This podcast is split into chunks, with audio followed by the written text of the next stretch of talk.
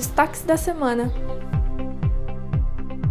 Olá, pessoal! Destaques da semana no ar. Vamos começar falando de tecnologia. Para melhorar a fluidez na cidade, a prefeitura está instalando semáforos inteligentes, que se ajustam conforme o tráfego.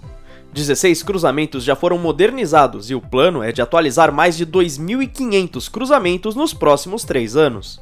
O novo sistema reduz falhas com sensores que enviam dados em tempo real para ajustes automáticos. A ação prevê mais segurança para motoristas e pedestres. Que bom, né?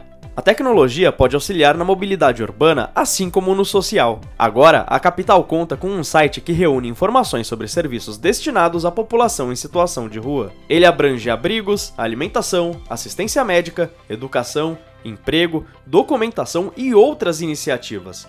Acesse prefeitura.sp.gov.br barra poprua e conheça. Agora vamos falar de saúde? Foi anunciada a construção de uma nova unidade de pronto atendimento, lá na Vila Prudente, na zona leste da cidade. O equipamento tem previsão de realizar 13 mil atendimentos mensais.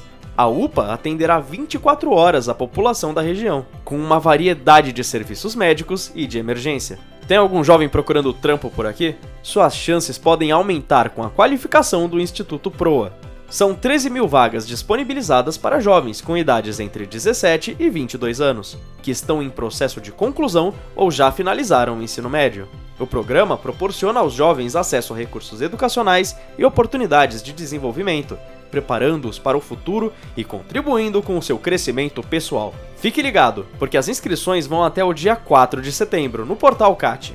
E já que o assunto é qualificação, o programa Academia Digital foi expandido para duas novas unidades na Zona Norte. São o Centro para Crianças e Adolescentes Belém e a unidade do Cefras, Ação Social Franciscana, localizados no Jardim Peri Alto. As duas unidades atendem o público na faixa etária de 2 a 14 anos. O projeto oferece formação digital dos alunos, possibilitando sua reinserção na sociedade e ainda capacitação para o mercado de trabalho. E o que tem de bom pro fim de semana? Bora lá! A capital paulista vai receber o maior evento de MMA da América Latina. O Jungle Fight acontece neste sábado, a partir das 7 da noite, lá no Centro Esportivo Pelezão, na Lapa. O evento reúne atletas de artes marciais mistas em lutas realizadas Brasil afora. Legal, né? E neste domingo vai acontecer a primeira edição do Rodando pela Inclusão, no Tucuruvi. A iniciativa oferecerá um passeio esportivo inclusivo e gratuito para pessoas de todas as idades, com e sem deficiência com bicicletas,